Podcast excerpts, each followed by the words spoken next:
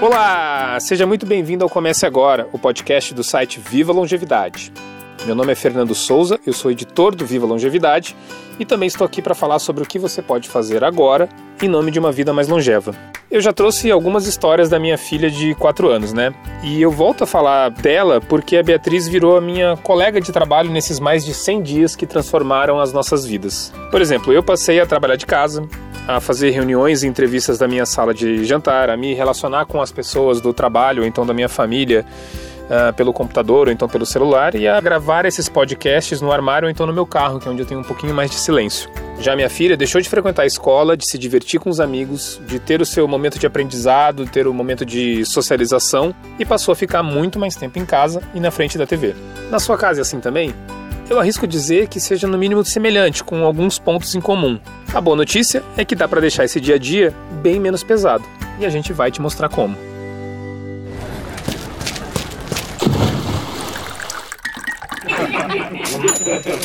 Comece agora. Comece agora. Comece agora. Comece agora. Comece agora. Comece agora. Comece agora, o podcast do Viva Longevidade. Hoje nós vamos falar sobre uma situação nova para adultos que têm filhos ou então são responsáveis pela criação de uma criança, independentemente da idade delas. Como é possível conciliar o trabalho com esse cuidado? Se você ouvinte é pai, mãe ou então é responsável legal por uma criança, esse podcast é para você. E para ajudar a gente a entender esse novo momento, eu converso com a Camila Antunes. Ela é pedagoga, educadora parental e fundadora da consultoria Filhos no Currículo.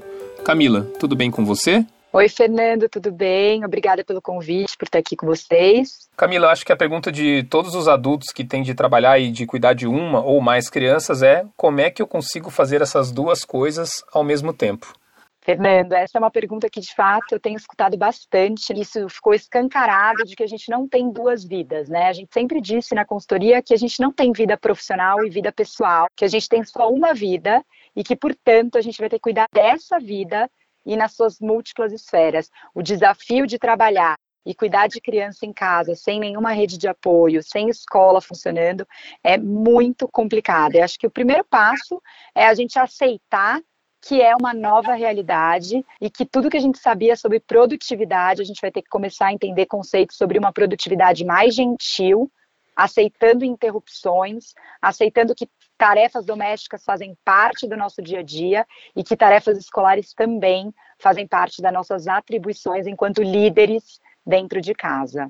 Camila, eu vou personalizar um pouco a nossa conversa. Já se passaram 110 dias desde que a escola da minha filha parou o ensino presencial. E aqui em casa temos tido esse desafio comum a muitos pais, que é brincar, cuidar e ensinar a nossa filha ao mesmo tempo em que a vida do trabalho corre junto. Uma única vida, como você falou. Nós já tentamos algumas coisas, mas ainda não conseguimos encontrar aquele modelo perfeito e que tenha tido algum resultado. Eu tenho sentido que eu estou sempre em falta com a minha filha, no caso, falta de atenção. E a minha esposa lamenta que a Bia tem passado muito tempo na frente da TV. Você tem percebido isso entre os pais e mães que entram em contato com você?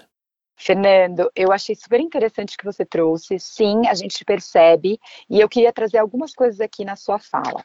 A gente sente que está em falta com os nossos filhos, você usou essa palavra, uhum. e que está passando muito tempo na televisão, que tem uso de telas excessivos, que a rotina não está mais a mesma.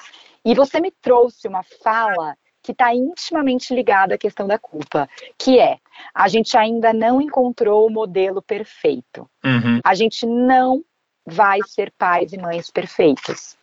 E esse é um trabalho de desconstrução que eu tenho feito muito forte é, para que a gente aceite a nossa realidade, porque a culpa ela está intimamente ligada a essa expectativa que a gente cria muito acima da realidade. Eu sou uma mãe que perdi a minha mãe antes dos quatro anos e eu criei no meu imaginário a mãe perfeita aquela que teria que dar conta de tudo, que teria que ter o modelo perfeito, que precisava colocar tudo em ordem, não poderia pedir ajuda. E o que me fez esse lugar de perfeição é me afastar da mãe possível que eu sou e da filha possível que eu tenho. Quando a gente permite viver o erro entendendo que nós não somos pais perfeitos, mas que nós somos pais humanos, a gente também autoriza os nossos filhos a errarem. Então, se você num dia está se sentindo muito culpado por conta da televisão, você sempre tem que olhar para aquilo como uma informação da relação de vocês. Que de fato que eu posso fazer diferente amanhã? o que será que eu posso trocar essa televisão se está excessiva mesmo nesse período? E aqui, entendendo que a gente está vivendo algo completamente atípico. Então, é necessário aqui aceitação, e empatia pelo momento que a gente está vivendo. E aí, diante dessa culpa, a gente entender qual é a responsabilidade que nos cabe. Sabe, Camila, quando me perguntam o que, que eu acho do trabalho remoto, eu geralmente respondo que não sei o que, que é o trabalho remoto.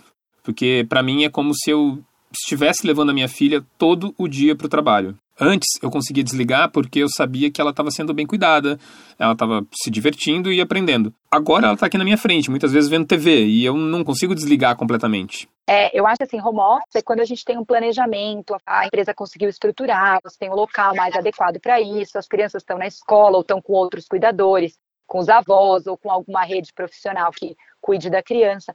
Nesse momento está tudo junto e misturado. Foi falado exaustivamente da rotina, do home office, como é importante a gente manter a mesma rotina. E é mesmo, porque num tempo tão grande de incerteza, é importante a gente trazer para o nosso cérebro alguns marcos que tragam segurança para as crianças e para a gente também. Então, de manhã, a gente fala assim: convoca uma reunião de trabalho com todos os moradores da sua casa. Por que, que eu estou falando isso? A gente precisa que todo mundo se responsabilize para que esse plano de bem-estar dê certo na nossa casa. Então, você vai convocar os moradores, se tem outro adulto, se tem as crianças, desde pequenininha elas já podem participar dessa reunião de trabalho. Os mais velhos, eles adoram Fernando, eu como professora sei, eles adoram participar, escreverem a ata da reunião. O que, que a gente vai fazer? A gente vai reconhecer individualmente os esforços de cada um na primeira etapa da reunião. Então, assim, Fernando, que bom que você ontem conseguiu. Filho, parabéns que deu certo a sua tarefa. A mamãe ficou feliz que a gente sentou na mesa e todo mundo almoçou. E aí você vai trazendo os reconhecimentos.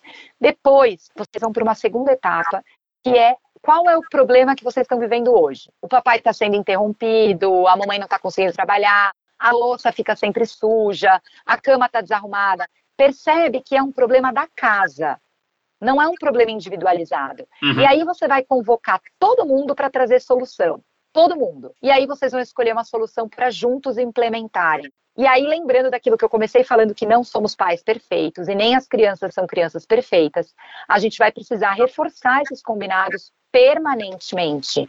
Porque a gente vai ter que falar, filha, você lembra o que a gente combinou na nossa reunião? Por que, que você interrompeu o papai agora? Então, na próxima vez, como que você vai fazer diferente? E a gente vai sempre, que nem um feedback construtivo de um trabalho, uhum. que a gente vai criando essa comunicação bem é, afinada, uma comunicação assertiva, uma comunicação que a gente fala o que precisa ser feito, que a gente diga o que é óbvio, a gente estabeleça esse vínculo com os nossos filhos. Isso é muito importante.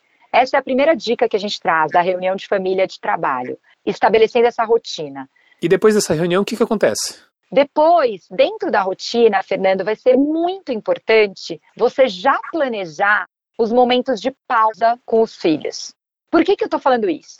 Porque a gente tem uma ideia equivocada, de novo as expectativas, de que os nossos filhos vão ficar longos períodos sem chamar a nossa atenção. E essa é uma expectativa completamente equivocada. As é. crianças vão chamar a nossa atenção muitas vezes ao longo do dia. E isso vale tanto para uma criança pequena como para uma criança mais velha, né? Não é uma coisa exclusiva de quem tem criança pequena em casa, que em teoria é muito mais dependente, né? Totalmente. O que eu quero trazer para vocês é que, independentemente da idade, cuidar das emoções e do vínculo com os nossos filhos e de resgatar o prazer com eles, ele é inerente a todas as idades qualquer idade. E a pausa que eu quero trazer para vocês é um tipo break de conexão. Por que, que a gente está chamando dessa forma? Você vai ter momentos de concentração no trabalho e momentos de conexão com seus filhos. Porque isso é muito importante para nutrir nossos filhos emocionalmente nesse período. E também a gente se nutrir, né? Porque a gente também está vivendo algo bastante desafiador. Então, como é que você vai fazer isso? Ao invés de você reagir ao que os seus filhos te trazem, né? Você planeja esses momentos de atenção plena com eles. Então você vai colocar um, vou fazer aqui a gravação do podcast, aí eu vou parar, vou fazer 5, 10 minutos de conexão com eles, vou colocar uma música para a gente dançar, vou brincar de correr, vou brincar de massinha, vou pular um pouco, vou tomar um lanche com eles, um café, e depois eu volto para uma segunda rodada. coloco eles numa outra atividade de concentração e eu vou para uma próxima atividade de concentração. E isso faz com que a gente faça essa técnica do Pomodoro, que também tem relacionado à produtividade, que é essa alta concentração com períodos de intervalo, faz muito sentido para crianças pequenas também.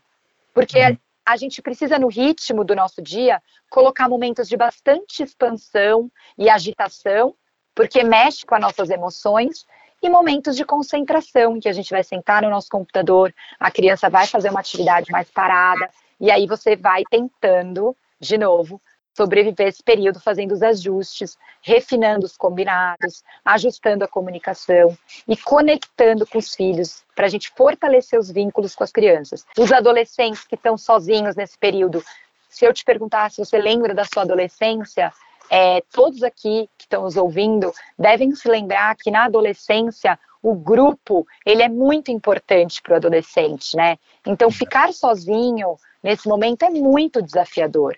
Então a gente precisa criar momentos de prazer para a gente ter intimidade com os nossos filhos. E aí vem um equívoco também muito grande. A gente acredita que porque a gente está trancado com os nossos filhos 24 horas, significa que a gente está com eles 24 horas. E isso não é sentido por eles dessa forma.